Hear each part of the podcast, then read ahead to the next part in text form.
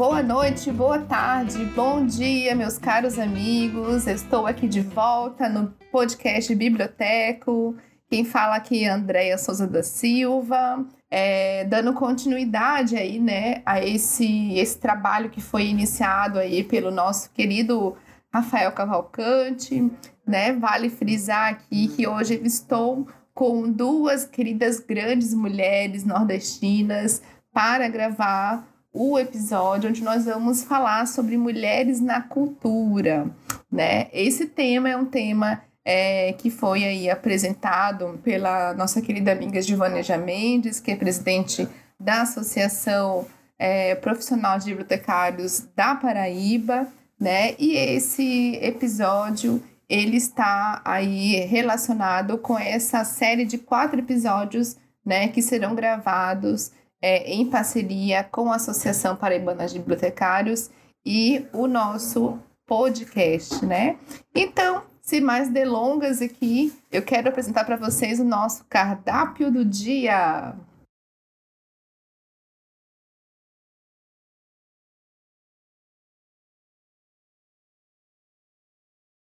Então, eu vou apresentar para vocês, como eu falei, né? Nós estamos aqui com duas é, mulheres né, que, que atuam no, na cultura paraibana.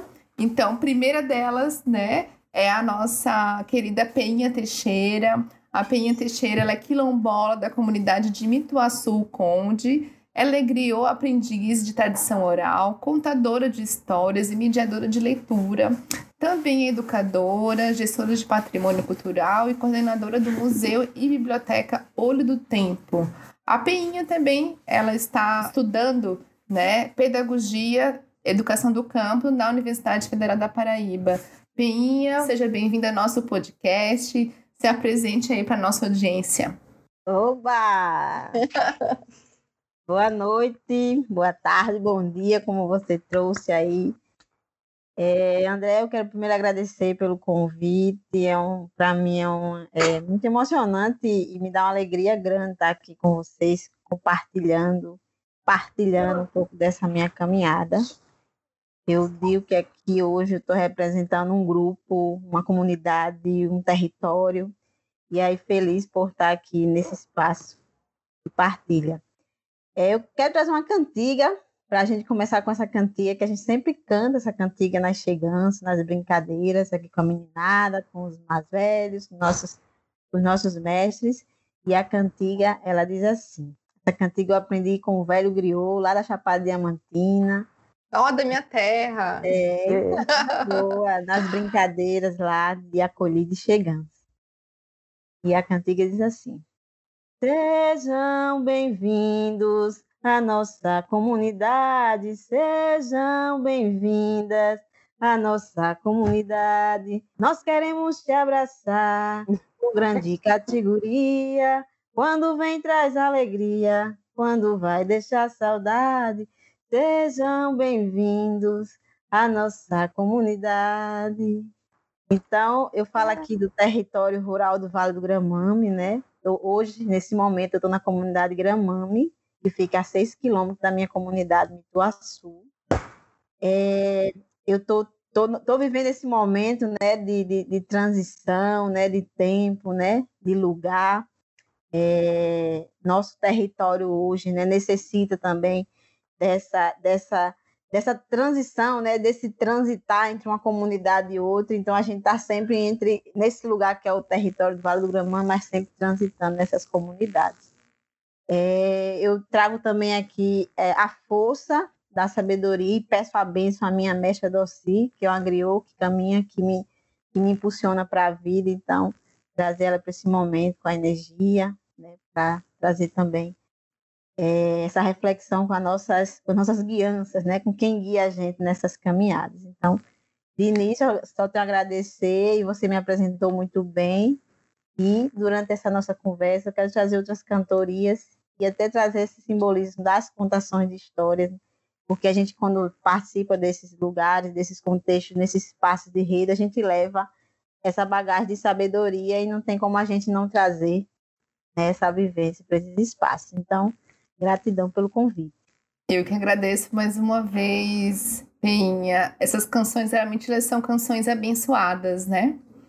E é sempre bom, realmente também aprendi isso. É, já tinha ouvido isso de alguns líderes indígenas e também de alguns líderes quilombolas aqui de Santa Catarina, né? Toda vez que a gente é, convida eles para algum momento, eles sempre, é, antes da sua fala, eles iniciam com uma cantiga, né? E isso é sempre bom, porque a gente no mundo a gente não anda só, né? Então é sempre bom estar louvando, sempre, é sempre bom estar é, chamando aqueles que vieram antes de nós, né?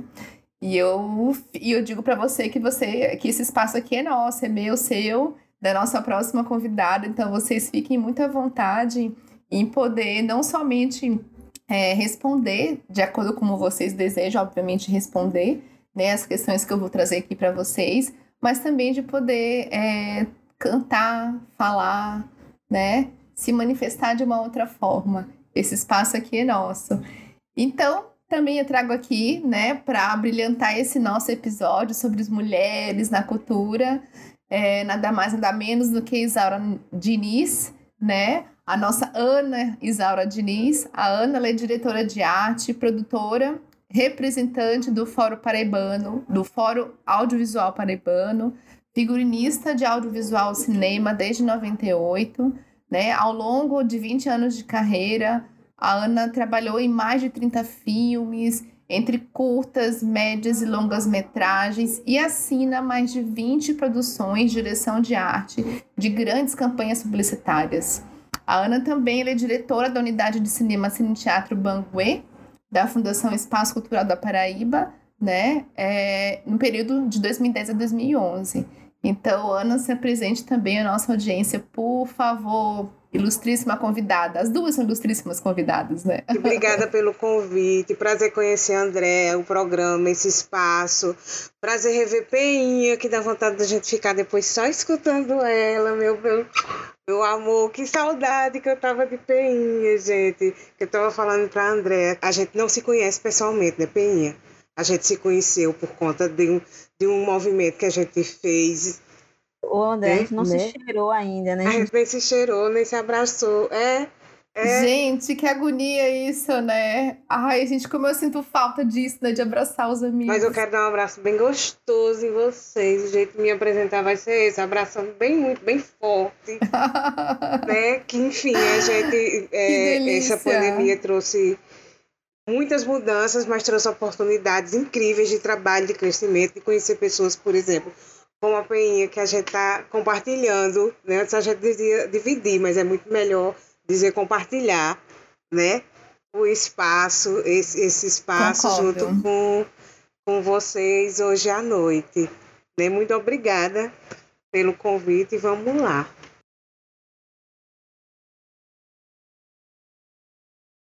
Gente, então como eu falei no início do nosso, da nossa fala aqui, né, da nossa, do nosso episódio, nós vamos hoje falar sobre a participação, sobre a presença, né, de mulheres na cultura. Então, eu trouxe aqui algumas questões bem provocadoras, né, para as nossas convidadas, né? São questões que vão falar sobre a participação feminina na cadeia produtiva cultural, né, sobre coletivos de mulheres, sobre a questão salarial, sobre a questão da discriminação da raça de gênero, né, que a gente não pode dissociar, porque são temas interseccionais, a gente não pode achar que falar de gênero e raça, a gente tem que falar em momentos distintos, muito pelo contrário, né, a gente são, como eu falei, são temas interseccionais, onde um tema leva a outro, né, uma questão de um tema está relacionada a uma, uma, a questão do outro tema, né, e também falar sobre é, incentivos estatais, né, como que a cultura no Brasil, nesse contexto político e econômico que a gente vive hoje, né? É, como os, os, artistas, os produtores culturais, enfim, as pessoas que estão envolvidas né, com, com o segmento da cultura no nosso país, estão dando conta né, de continuar os seus projetos e as suas atividades nesse contexto pandêmico. E aí, gente, eu chego na primeira questão, né? E aí, como eu falei para vocês, eu fiz, né, uma, não vou dizer uma aprofundada um estudo aprofundado né, sobre é, a trajetória profissional de vocês duas, né? Mas o, pouco que eu vi já foi o suficiente para dizer, meu Deus, que responsabilidade né, de poder estar entrevistando essas duas figuras aí importantíssimas para a cultura brasileira, né?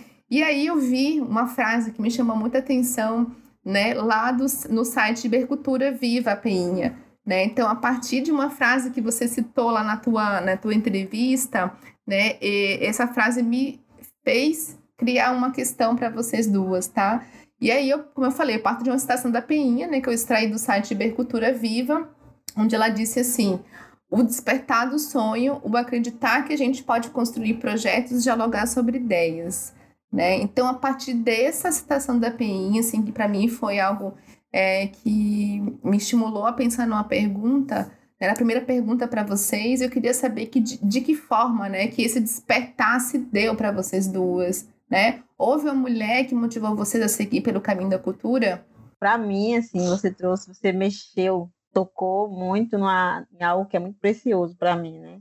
E é esse lugar de fala, né? E eu vou começar falando de, de quando você pergunta se algum, qual foi também. É... Gente, até me emocionar, me emocionei. Mas assim, vamos iniciar falando de que, de fato, existe uma força feminina muito grande nesse meu impulsionamento, né? Meu lugar de fala hoje, que é a Mecha Dossi, que é uma griot de tradição oral. E ela é uma mulher que ela consegue despertar na gente, né, no humano, é, esse reconhecimento do, do, lugar do sonhar, né? Que uma das coisas que ela provoca na gente é essa questão do sonho. Então, ela pergunta se a gente sonha.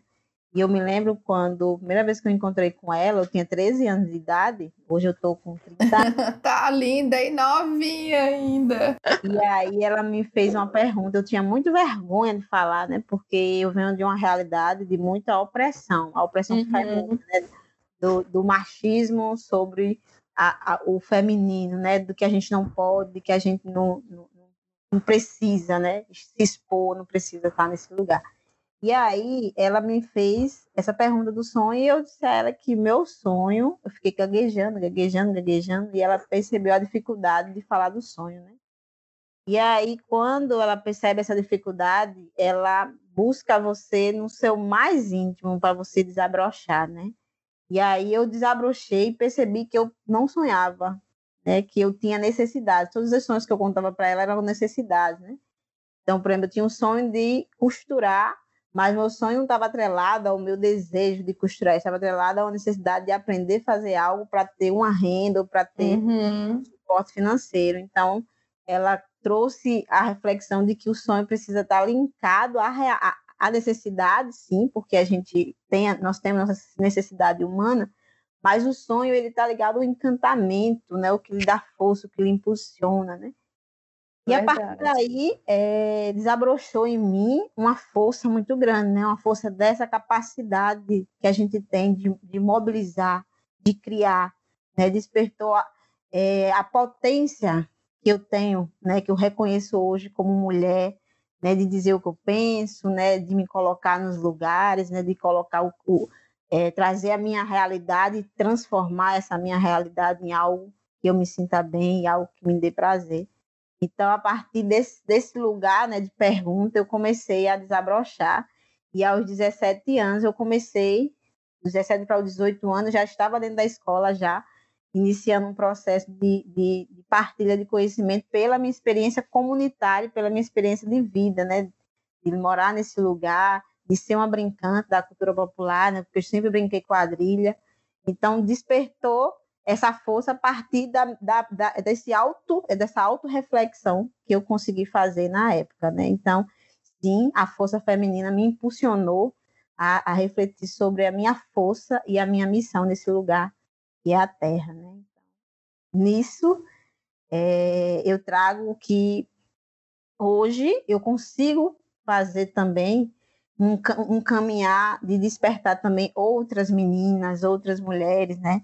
E aí a gente consegue perceber que a nossa missão tem um processo continuado, né? Então a gente consegue se perceber nesse lugar também de responsabilidade e compromisso para que essa, essa caminhada não, não pare na gente, né? não, não, não, não dê a pausa na gente, que ela continue. Infinita, né, Penha? E eu concordo contigo, né? O conhecimento que a gente vai adquirindo, ele não pode ser estagnado, né? Ele não pode ser colocado numa caixa e pronto. As pessoas têm que se apropriar deles de uma forma ou de outra, né? E, esse conhecimento ele tem muito a ver com os valores, né, com as crenças, com as, os aspectos culturais, com a questão da memória, né, como é que a gente vai é, preservar tudo isso se a gente realmente não conseguir passar esse conhecimento, essas informações, né, para outras pessoas, né? Então, por isso que eu digo que eu estou aqui, né, com duas mulheres fantásticas, né? Então, agora a gente pode ver o que, ou melhor, saber da Ana, né, Ana?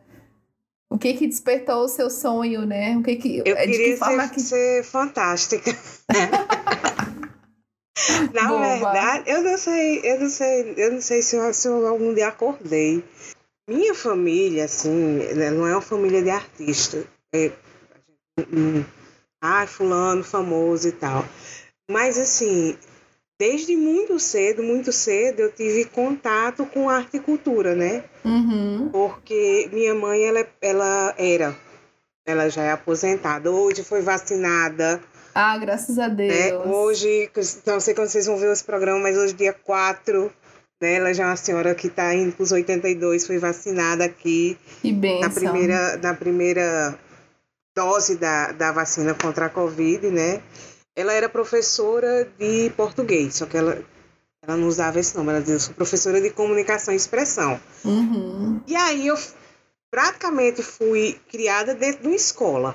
Os meus pais eram professores, os dois, e eu me lembro muito de, assim, eu tenho foto pequena, é, é, ou fantasiada de alguma coisa, ou tocando alguma coisa.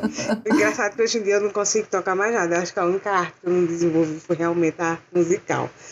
Né? Mas assim, e era. A, a, ela fazia os eventos da escola, né?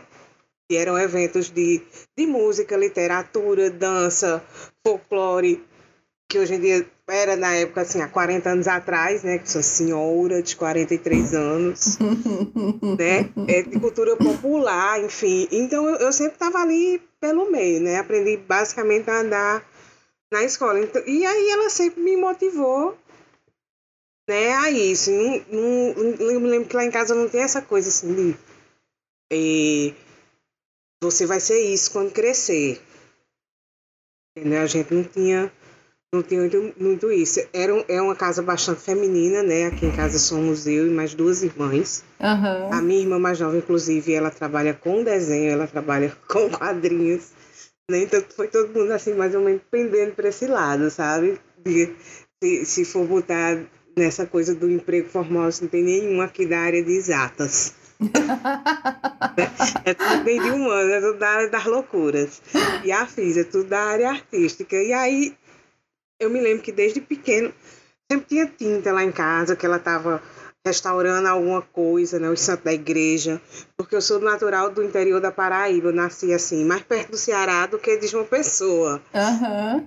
Né? E, e, e, aí, quando eu, eu me lembro, quando eu saí de casa, eu saí de casa muito cedo para estudar, com 14 anos, aí eu já fazia, assim, os mapas dos coleguinhas, as cartolinas para ganhar aquele trocado né? Porque eu sempre, uma coisa que eu, eu não sabia o que, é que eu ia ser quando crescesse, mas eu sabia, eu sabia desenhar. Uhum. Era a única coisa que eu sabia fazer. Enfim, eu passava muito tempo naquilo e tal, e, e assim foi, né? É, e sempre tive essa relação, trazer essa, essas coisas da, das imagens, dos, dos pensamentos, enfim, para uma coisa física, né? Quando era com desenho era para roupa de boneca de papel e tal. Então, ali já com 18 anos, 17, eu estava meio que fazendo meus primeiros figurinos, trabalhando com uma coisa que tinha muito no Brasil, no, do meio para o fim da década de 90, que eram os mercados de moda alternativa. Lá, lá ia eu com uns vestidinhos de pano de prato, né? Bolha de plástico bolha e tal. E, e enfim, né, é uma, era, era uma descoberta também pessoal, né, porque uma coisa é essa brincadeira de criança. Por exemplo, eu estou em produção, processo de produção de um, de um filme, agora que eu estou usando dentro da narrativa teatro de sombra. Mas eu me lembro muito bem de estar tá aprendendo a fazer teatro de sombra com candeeiro, quando faltava energia lá em Itaporanga, na década de 80, que dava um raio. Pronto, a luz da cidade se acabava. A época era uma cidade de sei lá, 8, 10 mil habitantes, muito pequena. E aí a diversão da gente é brincar de sombra. Então, era uma infância, era uma infância bem pobre, mas era uma infância bem lúdica. Né? E, enfim, eu acho que eu não, não, não saí dela muito, não. Né? Enfim, ainda bem. Ainda, ainda bem, mas, mas vem daí essa, essa coisa do, do fazer artístico. Enfim, com cinema mesmo, eu me envolvi depois que eu entrei na Universidade Federal da Paraíba, né? Mas até então nunca não era uma possibilidade, até porque tipo quem tá lá no interior e é mulher, né? De, há 40 anos atrás, 30 anos atrás, você não tinha muita opção de emprego.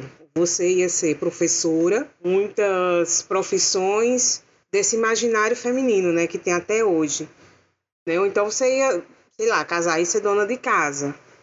Né? Não tinha essa, ai meu Deus, eu vou ser cineasta. Essa coisa mais formal, ser médica, ser bibliotecária, ser é, é, contadora, ser enfermeira, até que tinha. Mas cinema era um negócio assim. Mal se tinha televisão, né? bem, bem sincera, a televisão pegava dois canais. Então, não, não, era, não era uma opção assim de profissão. Isso eu, eu conheci mesmo quando eu cheguei na universidade. Eu disse, pois é, eu disse, pois é, né? Eu acho que, que não vai ser no papel, não, que eu vou registrar os desenhos, não. Vai ser no outro canto, vai ser no cinema. Eu quero saber de vocês duas, assim, qual o retrato atual da participação feminina na cadeia produtiva cultural, tanto aí na Paraíba quanto em âmbito nacional, né? O que, que vocês podem é, trazer para a gente que a gente possa aí enxergar de fato essa realidade né, é, da participação da mulher na cadeia produtiva cultural. Hoje eu trabalho numa, numa profissão que, que ela é tida né, como uma profissão bem masculinizada. Assim, se você pegar os números da Ancine, são assustadores. E isso se dá também porque a maioria das, das profissões, né, quando a gente vai para esse mundo do trabalho formal, ela é muito hierarquizada. E geralmente quem está nesse, nesse topo, no, no, no, que a gente chama dentro do cinema especificamente cabeça de equipe, né, que são os diretores, diretores de tanto do filme como de produção, como do, da, dos, dos setores, de departamento, eles são homens e a maioria homens brancos. Aí quando você vem para mulheres e, e isso cai assim bastante. Se você for para mulheres negras, pronto, menos ainda. A, gente vive, a gente vive infelizmente, né, num país onde isso é bem visível, né? Não dá para dizer que só se descobriu isso porque a Ancine fez um censo, né? Ela só fez um censo para comprovar isso, na verdade.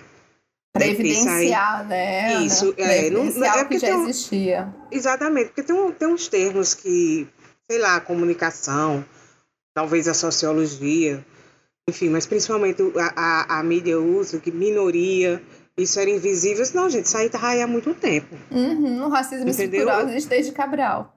É, eu acho que nunca deixou de existir. Eu acho que nunca, hoje em dia a gente nunca. fala.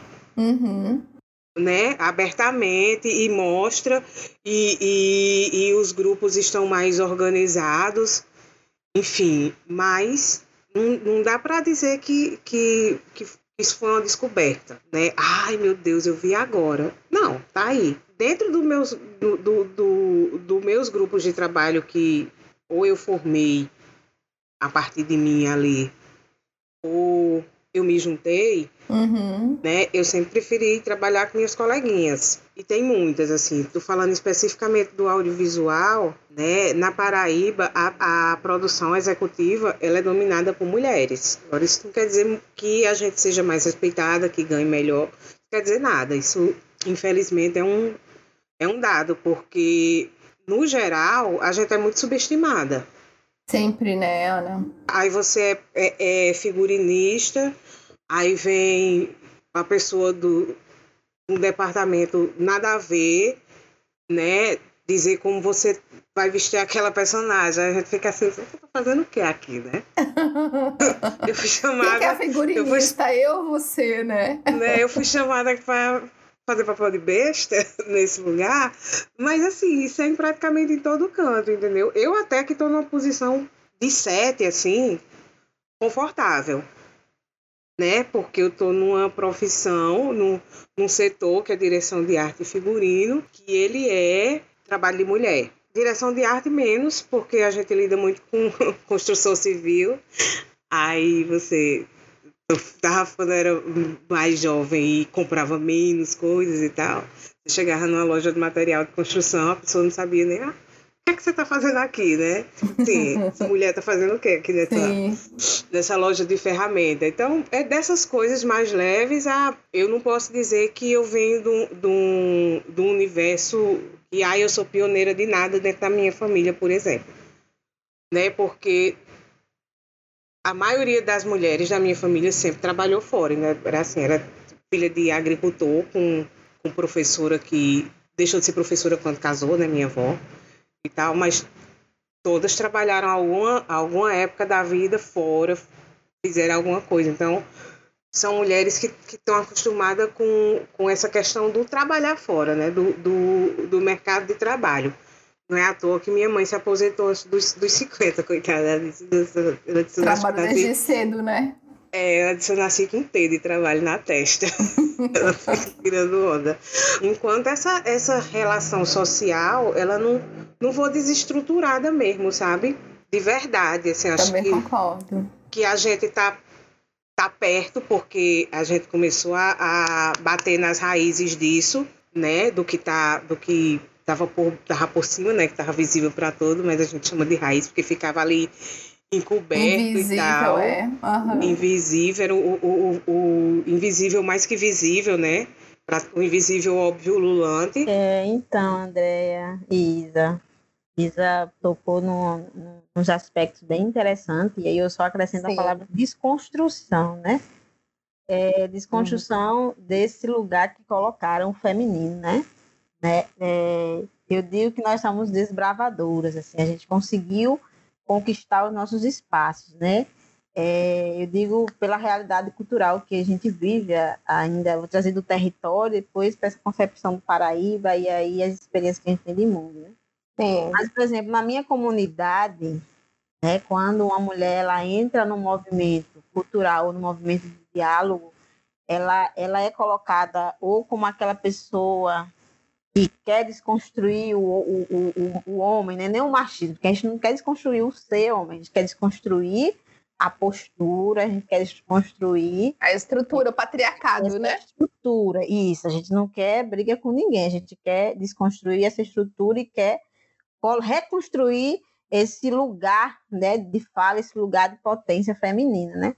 E aí eu trago isso a exemplo do, da, da, cozinha de casa, né? Que na, na, minha, na minha cultura, que na nossa região, que é uma coisa que a gente vem desconstruindo, que as mulheres, elas preparam o almoço, elas servem o marido, elas lavam lava roupa, ela faz todo um processo de que vai, vem aí sendo é, cultuado né, na comunidade. E aí, quando alguém chega e desconstrói isso, é você é a pessoa que está é, tem uma palavrinha que minha tia me diz, né? Que ela diz assim que é por isso que, que é, é por isso que vocês não conseguem viver muito tempo com os seus maridos, com seus hum. companheiros. Era uma frase que uma vez ela não disse para mim, mas disse para uma prima minha. Né? E a partir disso, eu acho que era menina quando eu escutei isso.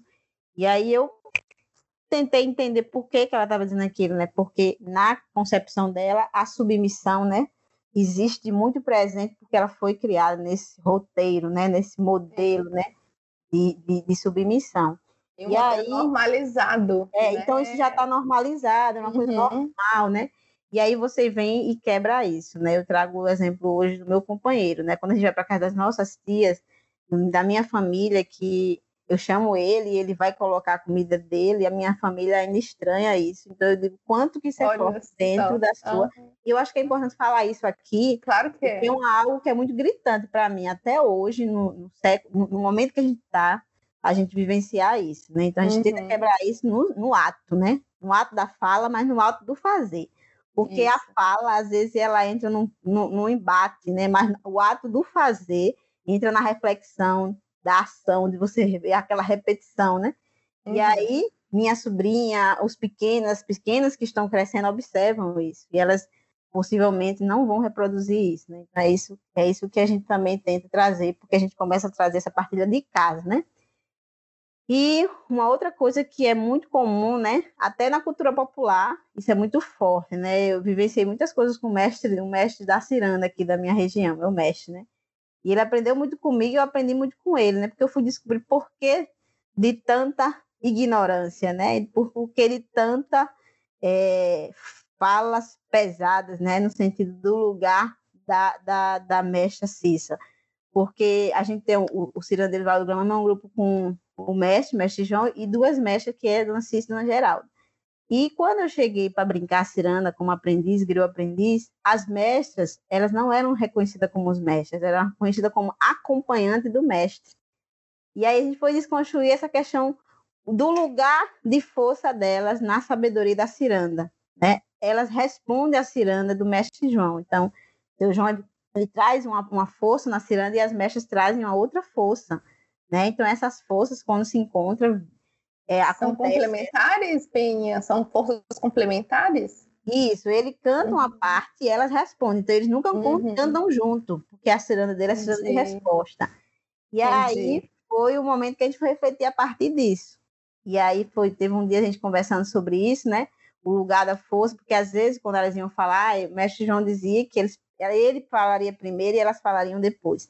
E aí, aos poucos, eu fui dizendo, hoje quem vai falar primeiro é as mestras, aí que foi criando esse movimento de, de respeito ao que o mestre conhecia, porque não era algo maldoso dele, era algo da cultura que ele vivenciou, né? Que o homem tem que, o homem tem que apresentar, o homem que tem que, que, que trabalhar e a mulher ficar em casa. Então, ele estava com isso dentro. Então, só para resumir, essa desconstrução ela é feita no processo da ação cotidiana, não adianta a gente bater de frente, principalmente com os mestres, né? A gente tem que trabalhar esse lugar não do enfrentamento, né, mas trazer o lugar da reflexão já a partir dessa ação que é feita. Né? Então, isso foi um exemplo que eu trouxe, para mim foi muito forte. Hoje ele reconhecer a minha mestra, minha mestra Cissa, então é, isso é um lugar que é, é de extrema importância, né?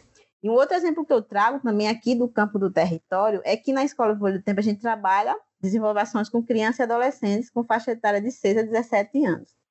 E aí, o ano retrasado, antes da pandemia, a gente fez uma reflexão a gente tem 150 crianças matriculadas, onde é, são a gente tem a, a, grande maioria meninos e as meninas que estavam matriculadas na escola tinham, uma, tinham muitas faltas, mais faltas do que os meninos, né? Nossa. E a gente foi caminhar pelo campo da, de entender isso, né? E aí as meninas, geralmente irmãs dos meninos que estavam lá todos os dias. Fizemos uma roda com as crianças e por que, que as meninas estão faltando? Os próprios meninos trouxeram. Porque elas ficam em casa ajudando a mãe a varrer a casa, a lavar os pratos, cuidar da minha irmã. Então, eles foram trazendo isso nessa nesse lugar de que as meninas não viam todos os dias porque tinham obrigação em casa. E os meninos não necessariamente precisariam ficar em casa para fazer essa contrapartida né, de, de cuidar da casa, já que eles, ele mora na mesma casa, então essa coisa do processo da divisão de tarefa não existia. E foi nessa tomada de, de, de, lugar do feminino, das meninas, que a gente criou uma força maior, onde as meninas começaram a dialogar e conciliar esse espaço, né, da divisão de tarefas em casa. E aí foi um movimento que a gente fez com os familiares, com as crianças, então gerou-se várias reflexões, que são reflexões pertinentes que a gente precisa colocar em pauta, porque eu acho que essa desconstrução e esse lugar do isolamento, elas precisam ser dialogadas agora, enquanto estão crianças, enquanto estão no processo de aprendizado. Porque quando chegar na frente, ele vai reproduzir o que a gente está vivendo hoje. Exatamente. Hoje das nossas dores e nossas, das nossas ausências, né? Então, eu acho que é importante a gente trazer essas pautas para o espaço da educação, né? Para a escola, né? né? Para esse lugar. Então, a gente, inclusive, a gente fez várias ações também com as escolas nessa concepção, né? De entender onde é que estão tá as meninas, o que é que estão fazendo as meninas por que, que os meninos estão na rua, por que, que os meninos estão participando tanto e as meninas participando tão pouco, né? Então, a reflexão que eu trago também para aqui, para a gente começar a borbulhar outras coisas aí nesse contexto. É, Mas aí eu trago, André, que no lugar que eu estou hoje, na Escola Folha do Tempo, estou na escola desde meus 13 anos, nós somos 11.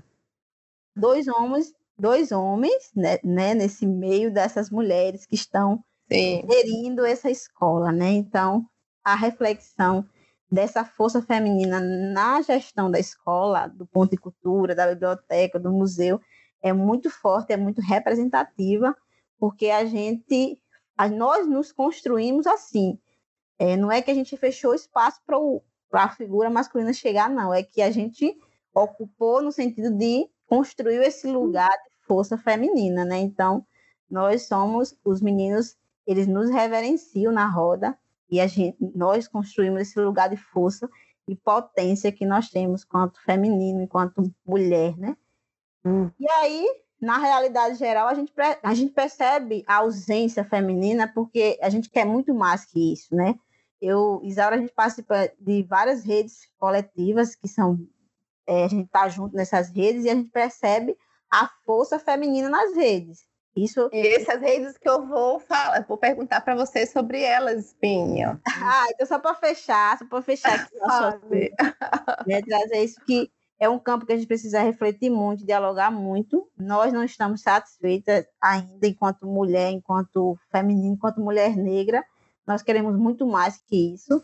E é, esse é um processo que é histórico, né, dessa ausência da, da mulher na arte, na cultura, mas que com a presença a gente consegue ver o quanto que a gente conseguiu transformar essa realidade, porque fomos nós mulheres que começamos a transformar essa realidade. Né? Deixa tu me tu fala uma coisa que eu li eu li uma, um, uma pesquisa hoje de manhã né, por coincidência, que você, fala, você falou essa coisa do, do, do trabalho, né, do trabalho doméstico.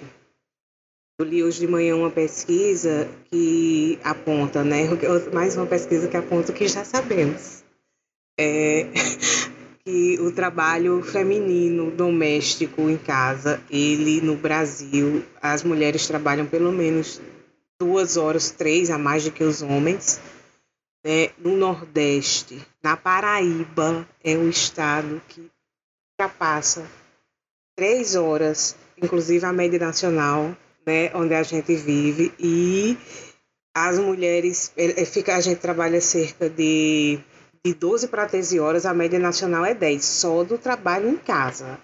Não é outro trabalho, é de horas devotadas a trabalho doméstico, né? E as mulheres negras e pardas trabalham 14, quase 14 horas. Bem mais, né? Isso é muito grave. É bem mais claro e é muito é. grave. Isso é muito grave, porque é justamente toca nessa questão que a Penha trouxe, assim. Por que, que as mulheres não estão fazendo outra coisa da vida a não ser lavar, passar e cozinhar para casa? Para é, casa quer dizer para manter essa estrutura patriarcal, né? Porque uhum. se os meninos estão na escola e não estão em casa dividindo a, a tarefa, então elas estão trabalhando para os homens, desde Exato. sempre.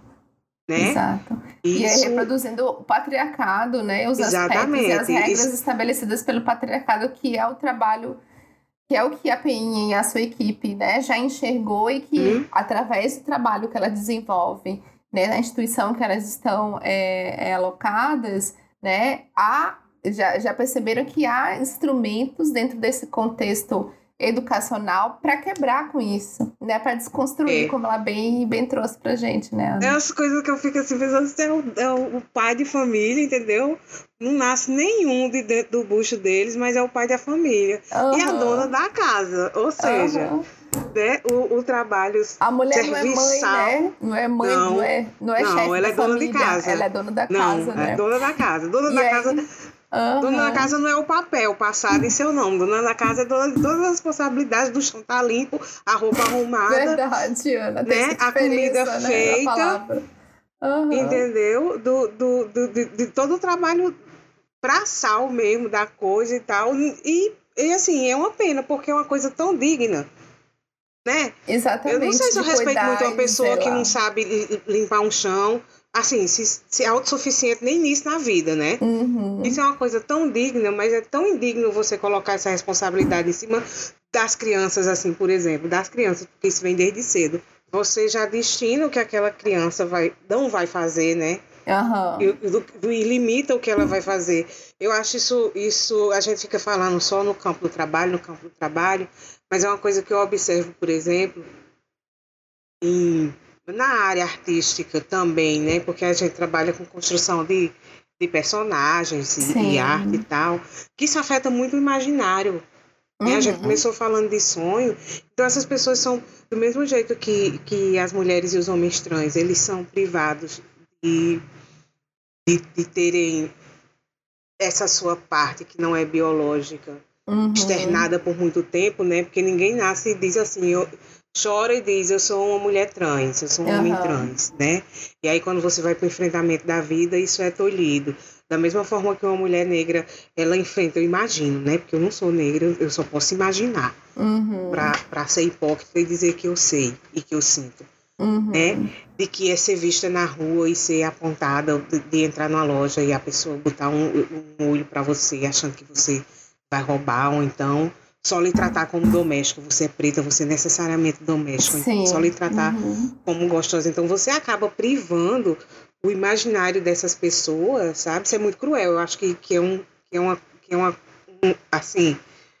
É, é cruel, é, é, é, mais do que violento, sabe? É cruel você privar as pessoas delas se acharem na vida. Uhum. Sabe? Delas, delas terem possibilidade de ser outras coisas, sabe? Isso, isso é muito cruel o que, o, que, o que a gente tá falando de mulher, mas assim, tudo que tá na caixa do pacote, né, do patriarcado, que é dentro, além do patriarcado que foi encaixotado dentro do capitalismo, que é você casar, ter filho, ser dono de casa, né? Uhum. Além do pacote é. e tal, né? Quando é por livre espontânea vontade, e a gente não sabe quando, quando é, porque a gente vive numa sociedade que está lhe amarrando. Feminismo de repente vira batom, uhum. né? Vermelho. Ah, eu sou feminista, hoje posso usar batom vermelho. Caralho, velho. Tem gente que tá morrendo aí. Entendeu? Apanha na rua, sai de casa e não sabe nem se volta. Exato. Né? A gente, a gente vive essa, essa, essa, é, essa confusão e tal. Né? Eu acho que, que tem um aspecto que a gente fala muito do aspecto financeiro, do trabalho, né? mais do aspecto social, mas eu acho que tem um aspecto psicológico que é muito cruel nesse sentido, muito cruel com todas aquelas pessoas, todas aquelas pessoas que não são homens, héteros e brancos, entendeu? E que tem uma posse financeira, porque quem não é é sempre levado a crer que o sucesso está associado a dinheiro. Isso. Né? Então, isso é uma minoria da minoria da minoria social do mundo. Todo o resto sofre. Eu nunca participei de um grupo específico para mulheres, nesse sentido da cultura, porque uhum. muito, é muito representativo né, a força feminina nos grupos, mas eu não vejo ainda essa, essa potência né, dos grupos femininos nesse, nesse contexto da cultura, né, de grupos específicos, né. Mas eu digo que a força que existe do feminino dentro desses grupos é algo assim de extrema importância, porque quando existe mulheres em grupos, né, a gente toma de conta. Eu digo que a gente, a, o feminino toma conta, toma de conta, como minha avó diz, a gente toma de conta e a gente assume e a gente leva para frente e impulsiona esses diálogos. Né? A gente está presente, então a gente traz as pautas de gênero, de raça, a gente traz essas pautas nos nossos cotidianos de, de construções coletivas, né? Então, é, eu reconheço que é necessário criar, se criar, né, esses espaços, né? Mas eu não participo ainda de grupos nessa especificidade. Mas quando eu estou no uhum. grupo, eu me sinto bem nesse lugar de representatividade feminina. Nossos grupos têm muita força, né? E a gente, quando você foi falando, aí já fui lembrando das forças femininas que a gente tem nos grupos, né?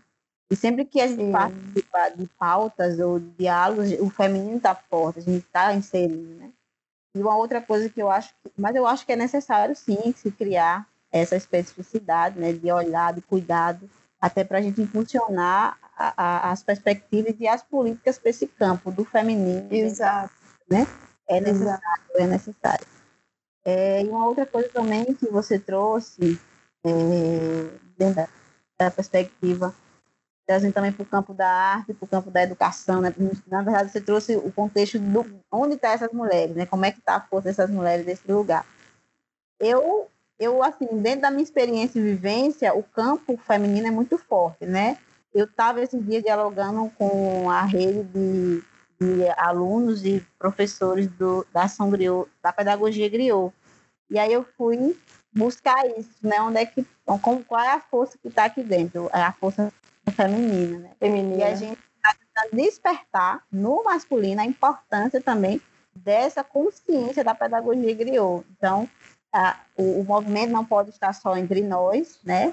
Mas a gente precisa descobrir as estratégias de colocar esse lugar do companheirismo, do andar junto nessa concepção de, de fortalecer esse lugar feminino, né? Juntar essa força masculina para fortalecer esse lugar feminino. E aí a gente começou a dialogar sobre isso, né? De, de criar esse campo da, de busca das, das estratégias para tentar trazer para o diálogo esses educadores masculinos que estão fora do processo de formação da pedagogia griot, né?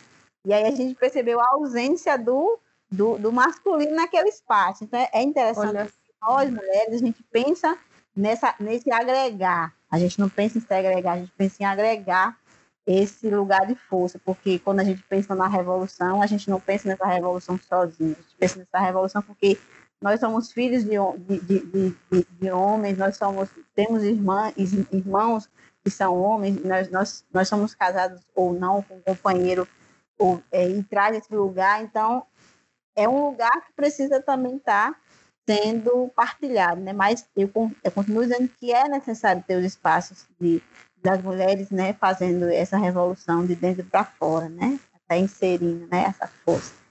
E aí é essa experiência que eu tenho, mais do falando isso agora, me deu muita vontade de estar num grupo onde só tem mulheres discutindo a cultura, né, onde a gente possa trazer essas discussões do estudo mesmo, estudar mais sobre isso, né? Estudar Exato busquei esses campos também de, de, de, revolução, né, que a gente precisa estar tá sempre se afirmando, a gente está no, a gente tá no embate, que a gente precisa estar tá sempre se afirmando, a gente está O tempo todo, é verdade, Penha. Então, isso é muito desgastante, né? Eu vou trazer um exemplo da universidade, né? Na universidade também a gente toma de conta. Meu curso é Pedagogia Educação do Campo e nós, mulheres, somos maioria na sala, né?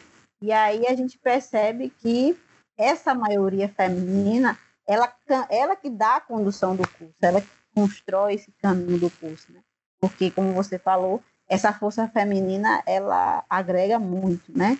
E aí, às vezes, a gente dá de cara com algumas, algumas representações machistas nesse campo, né? E aí a gente, com essa força que, que a gente tem, a gente vai lá e, e resolve a parada, resolve os problemas, né? A gente vive, vivenciou o processo da eleição, né, de Bolsonaro na sala de pedagogia e educação do campo, onde homens no nosso espaço de, de, de estudo eram bolsonaristas e a gente parava o, o, espaço de aula do conhecimento que vinha ser trazido por, por, por qualquer professor. Nós trouxemos as pautas nesse sentido, né? O que é essa pessoa no poder? O que é esse, esse é, o que é essa perca do direito feminino com essa pessoa nesse poder. Então, isso é uma discussão que ela é continuada, né? E a gente continuou, o curso mudou o curso no sentido de trazer as perspectivas da reflexão do ato, da força do voto. Então, assim, a gente sabe que deu merda, né? Mas uhum. a gente construir esse diálogo, porque a gente pensou, enquanto mulher, nesse lugar é, de um Brasil excluir, de excluir a força feminina. E a gente, tá, a gente percebe que, que acontece isso. As uhum. nós tivemos aí no campo das políticas para a cultura, espe especificamente para a cultura, no que diz respeito à mulher negra, né, esse campo do lugar da arte. Então, a gente sabe que a gente perdeu muito. Com, com certeza. E para você, Aninha, existem esses coletivos de mulheres dentro do segmento audiovisual? Existem. É, não é uma coisa nova, mas uma coisa que vem se fortalecendo. É, ele começa, na verdade, com as técnicas, né? Existem coletivos de fotógrafas, em memória péssima, mas gerou um manifesto, acho que ano passado, que era Fotômetro Não Tem Pinto, né? Que foi um manifesto das fotógrafas. É, a gente aqui na Paraíba, existe o Brada, né? Que é a Associação das Diretoras de Arte e Cenógrafas né, que esse é nacional, esses dois eu posso citar. E aqui na Paraíba a gente tem uma, que é a, é a União das Mulheres do Audiovisual, né? E a gente tenta se organizar primeiro enquanto network, né? Para começar essa história, porque infelizmente, a gente, já que está falando de campo de trabalho, a gente só existe se estiver atuando, né? E se a gente não souber quem a gente é, quem, quem é fotógrafa, quem faz som, quem faz design, quem faz animação, quem faz produção ali para poder chamar para trabalhar junto, e a gente discute, a gente tenta, por exemplo, né, os parâmetros do extinto MINC, infelizmente, de paridade de gênero e, e étnico-racial nos editais, já para garantir. Né, a gente sempre está lá enchendo o saco. Vai ser paritário, viu, gente? Uh, vai ter que ser, olha, e é nem do jeito que a gente queria, assim, a gente ainda está apontando o, o MINC aí no exemplo, mas, por exemplo, é, desses grupos de, de fóruns de cultura que a gente vê, é, tem uma presença muito forte de mulheres nas representações, nas cadeiras do, do, do conselho. Estou falando do conselho é, municipal, por exemplo, de João Pessoa. Você tem vários fóruns que têm representação feminina. Né? É uma boa parte deles, isso é ótimo. Porque você. É, é uma revolução. O primeiro coletivo parte da minha vida, ele se chamava Las Luzineides. Era um coletivo de audiovisual é, feminino, né? A gente era, na verdade, amigas, seis amigas.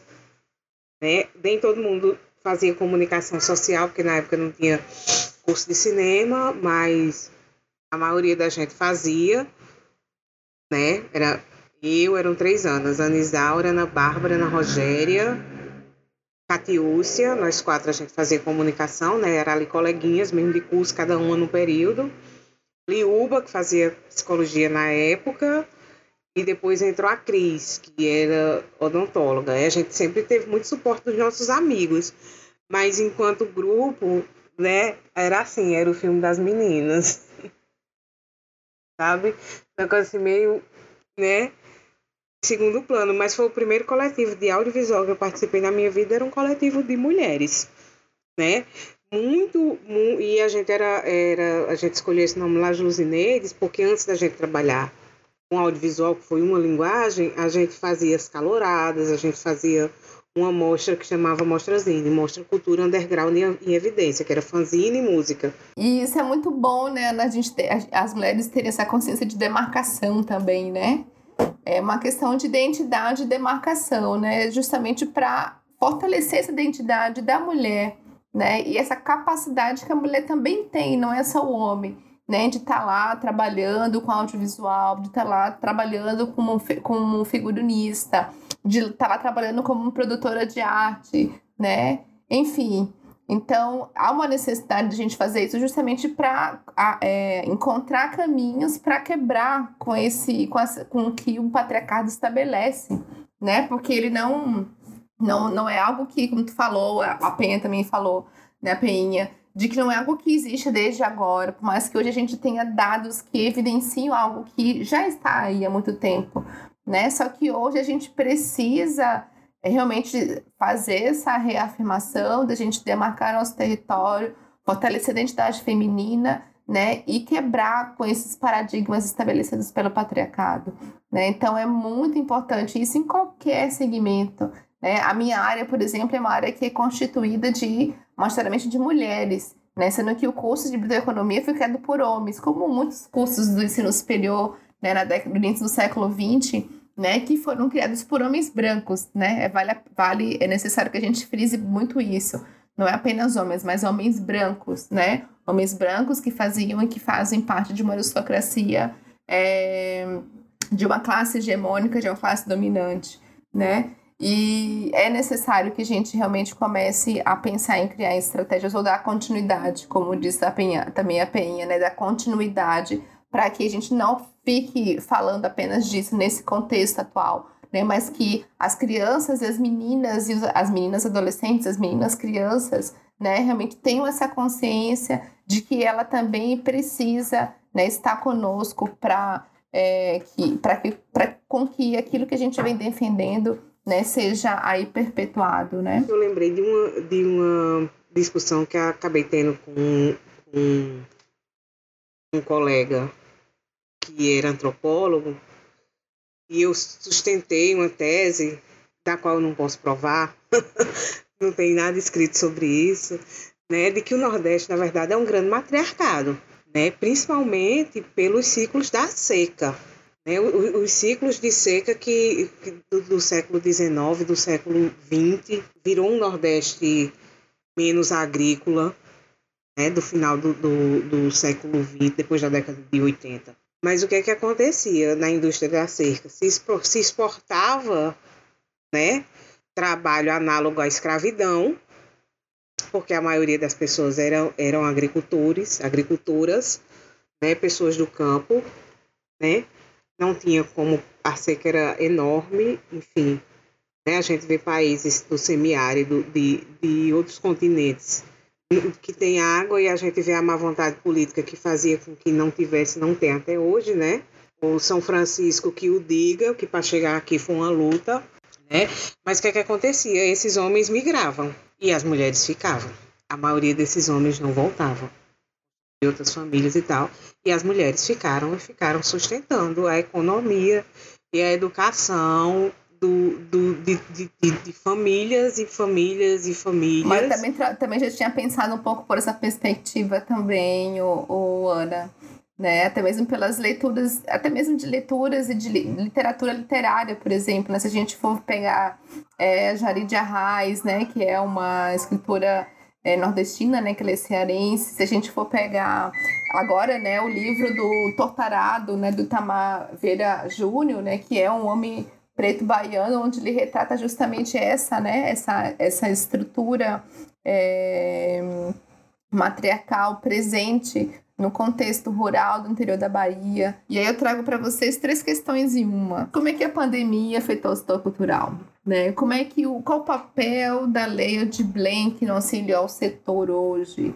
Né? Existem outros incentivos culturais que possibilitam a sustentabilidade dos projetos em que vocês estão envolvidas? a primeira cura, né, que esse, esse estado de Covid, pandemia, a primeira cura acontecida nesse período foi a cultura, né, porque a gente percebeu que todo mundo parou, a cultura foi uma das primeiras a parar, e a gente percebe que até agora a gente está nesses, nesses fragmentos né, de pausa, mas aí eu digo que a cultura ela, ela trouxe um processo de, de, de força, né, porque a, a quem trabalha com cultura está sempre se reinventando, né? Está sempre buscando. Verdade. Buscando se virar, está sempre buscando reinventar. Eu acho que a palavra é reinvenção.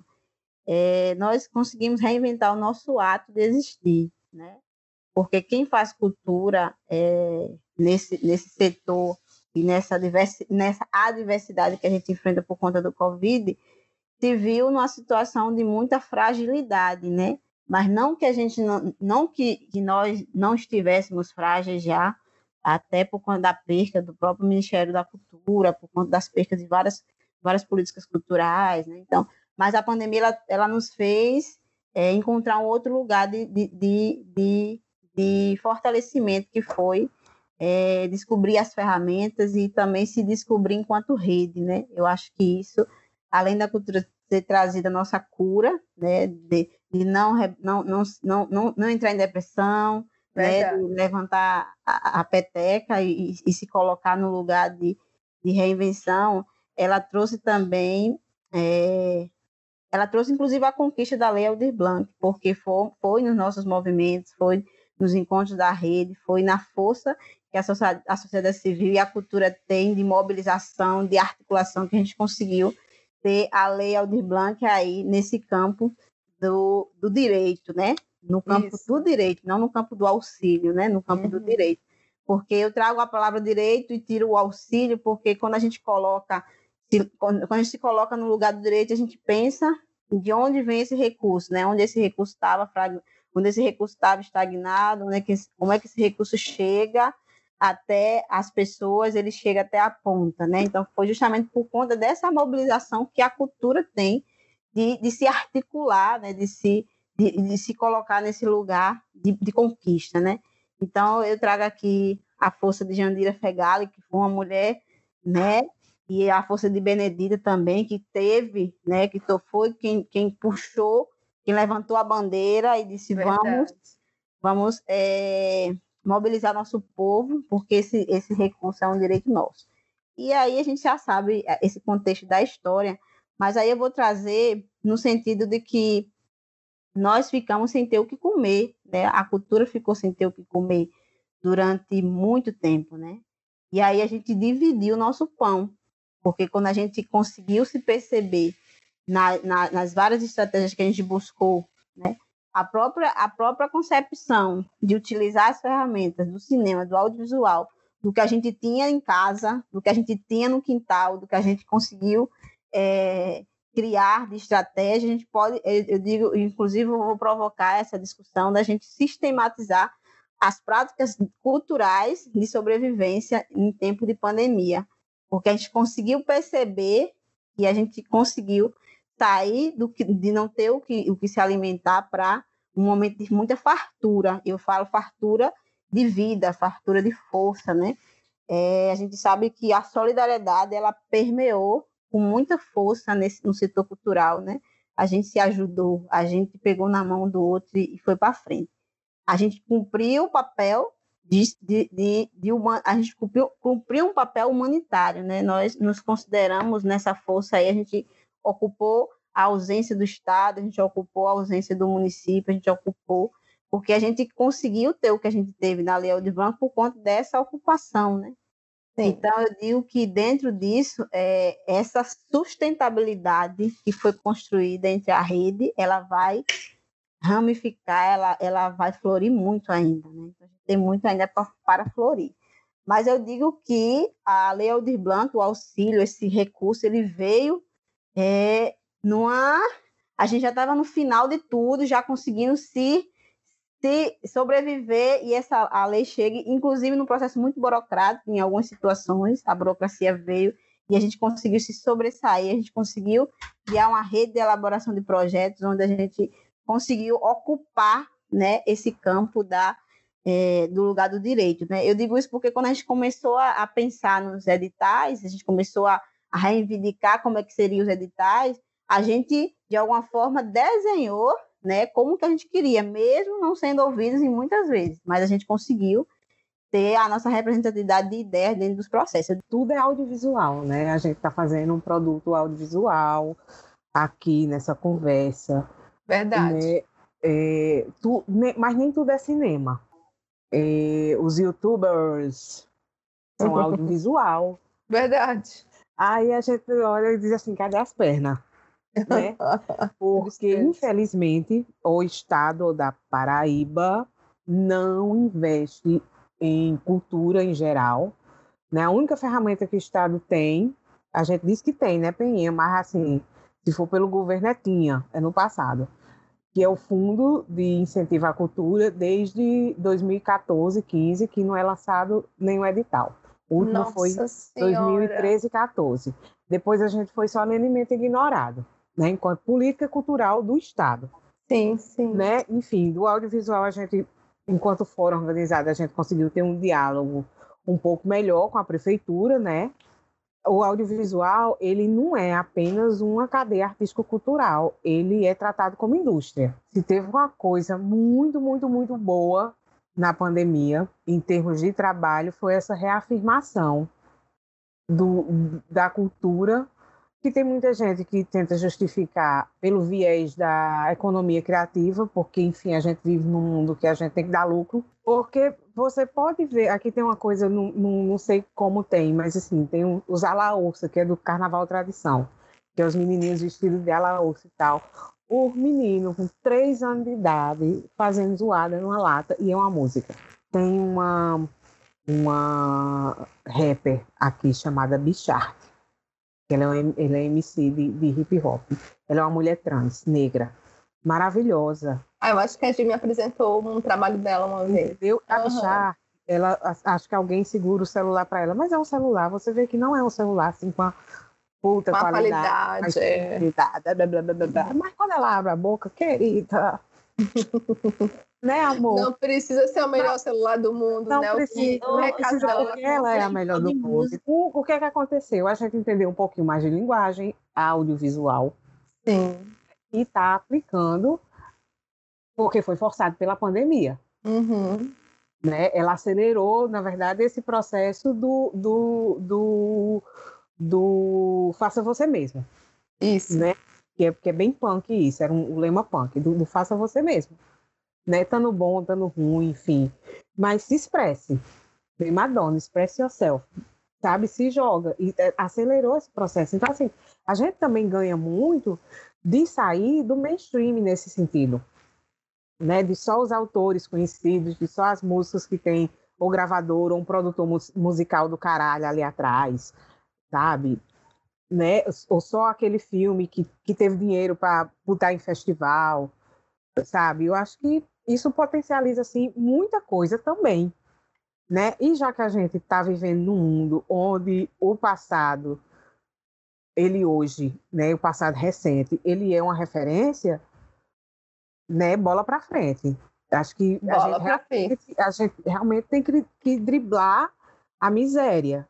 Uhum. E, e, assim, mais urgentemente, a miséria financeira, né? Do que essas pessoas, porque, assim, enquanto a gente fala do, de, de, do audiovisual, né, tem a realidade de, das pessoas do circo, por exemplo. De outros segmentos da cultura, né? Então, sim, mais, mais mais fodidos ainda, né? Acho que a gente tem que vencer, vencer primeiro assim, ainda de tudo, né? Fora Bolsonaro, vencer nessa para vencer, para conseguir vencer tem uma luz, porque ele realmente é para mim ele é uma pessoa que faz mal ao planeta Terra.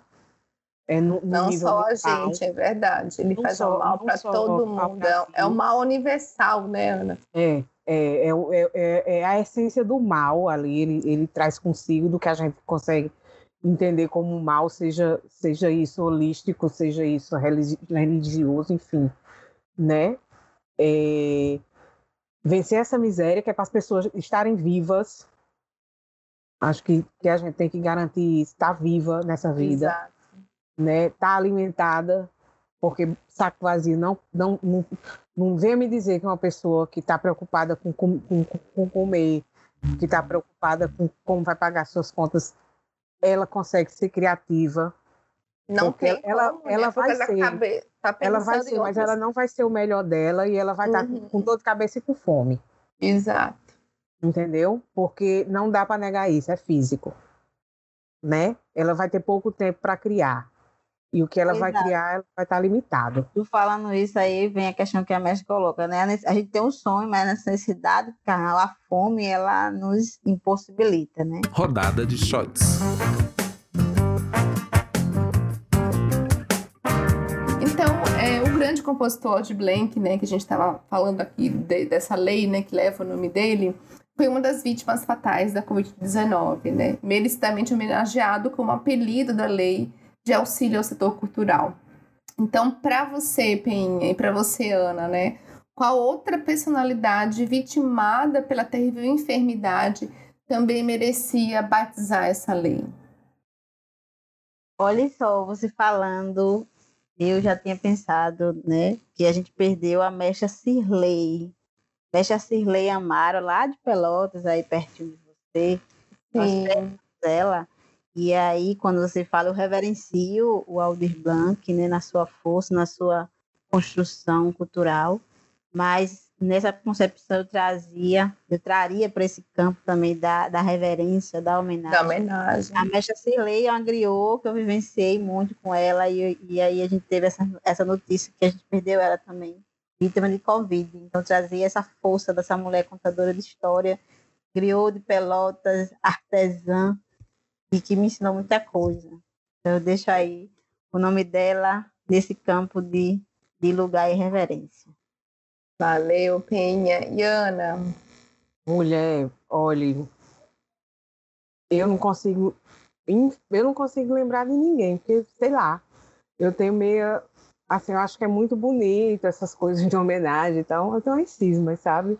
Com com acho que por exemplo ele foi ele foi oportuno né ele morreu ali no momento que estava discutindo e tal sei lá né tudo precisa de um nome e tal mas por exemplo Margarida Maria Alves, ela está homenageada na DRT da Paraíba, no prédio, né? O nome do prédio.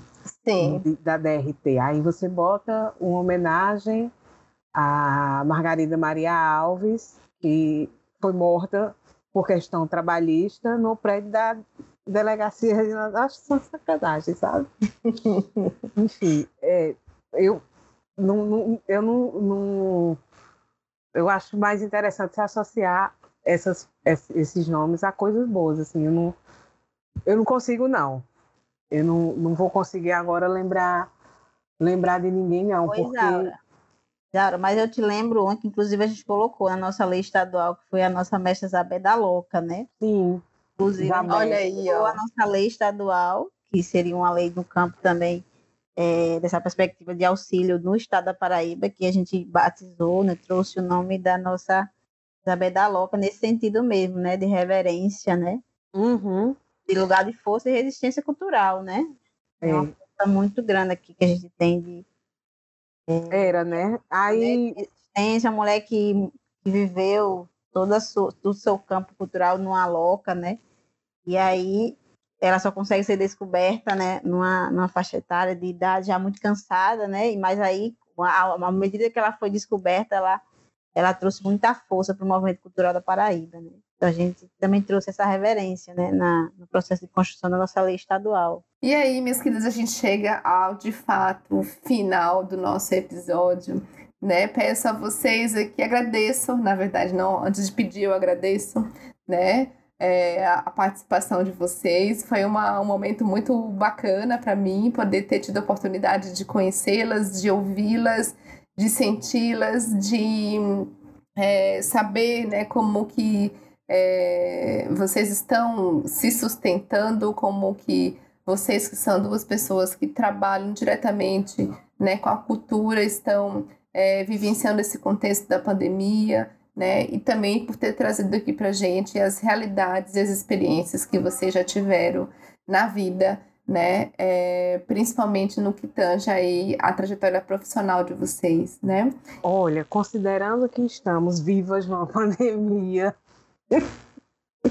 Verdade. Tudo, consideramos que, que estamos assim é, num, num lugar de, de, de fala, né? Eu me despeço pensando em todo em, em toda a miséria que a gente precisa viver para chegar aqui, né? Mas também com muita esperança na arte e na cultura do Brasil, porque a gente tem que acreditar e, e assim essas são eu não sei nem se são ferramentas, né? Mas é meu chão. Então, se eu não reverenciar o, o meu chão e meu teto. Né? Se a gente não, não reverenciar isso na vida, a gente nem merece essa vida, a gente é ingrata. Mesmo que seja para bradar, mesmo que seja para criar, para enlouquecer, que a gente bote para fora, porque a vida é maior e a morte faz parte da vida. Com certeza. Então, né, o, o desequilíbrio estava muito grande. Primeiro, eu quero parabenizar esse movimento de biblioteca que vocês estão desenvolvendo. Eu acho que essa força do ouvir, né? Vocês vão trabalhar essa vivência pelo ouvir. Isso a gente vivencia muito na contação de história, na musicalidade, em todo esse processo que a gente tem de escuta. E aí, para finalizar, eu quero trazer uma cantiga e eu só tenho gratidão por tudo que a gente conseguiu aprender aqui nesse espaço, né? Esse espaço tão profundo, né, de vida que a gente vivenciou aqui hoje. Eu quero trazer uma cantiga que eu me reconheço muito nela. Eu construí essa cantiga pensando nos movimentos que minha avó me impulsionava de aprender a plantar batata, de, de, de ter, aprender a florir as minhas, as minhas passadas, né? Como ela trazia flor. Você que tem que trazer a floração da sua passada, né? Então, eu trago essa cantiga para vocês e finalizo aqui, me despeço. E a cantiga é um coco de roda e vai para todas as flores e as flores encantadas que a gente tem na nossa vida. E ela diz assim: Oh, minha flor, encantada. Pulô linda, encantada. Sou minha flor, pulou linda, encantada. Oh, minha flor, pulou linda, encantada. Já é eu dia, vamos plantar batata. Já é eu dia, vamos plantar flor. Já é eu dia, vamos plantar batata. Já eu dia, vamos plantar flor. Oh, minha flor flor linda encantada.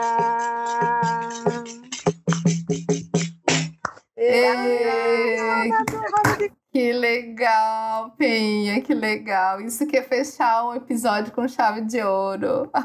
e espero vocês no nosso próximo episódio. Não desgrudem, fiquem conosco, sigam o podcast Biblioteca nas nossas redes sociais. Um abraço, pessoal, e até a próxima.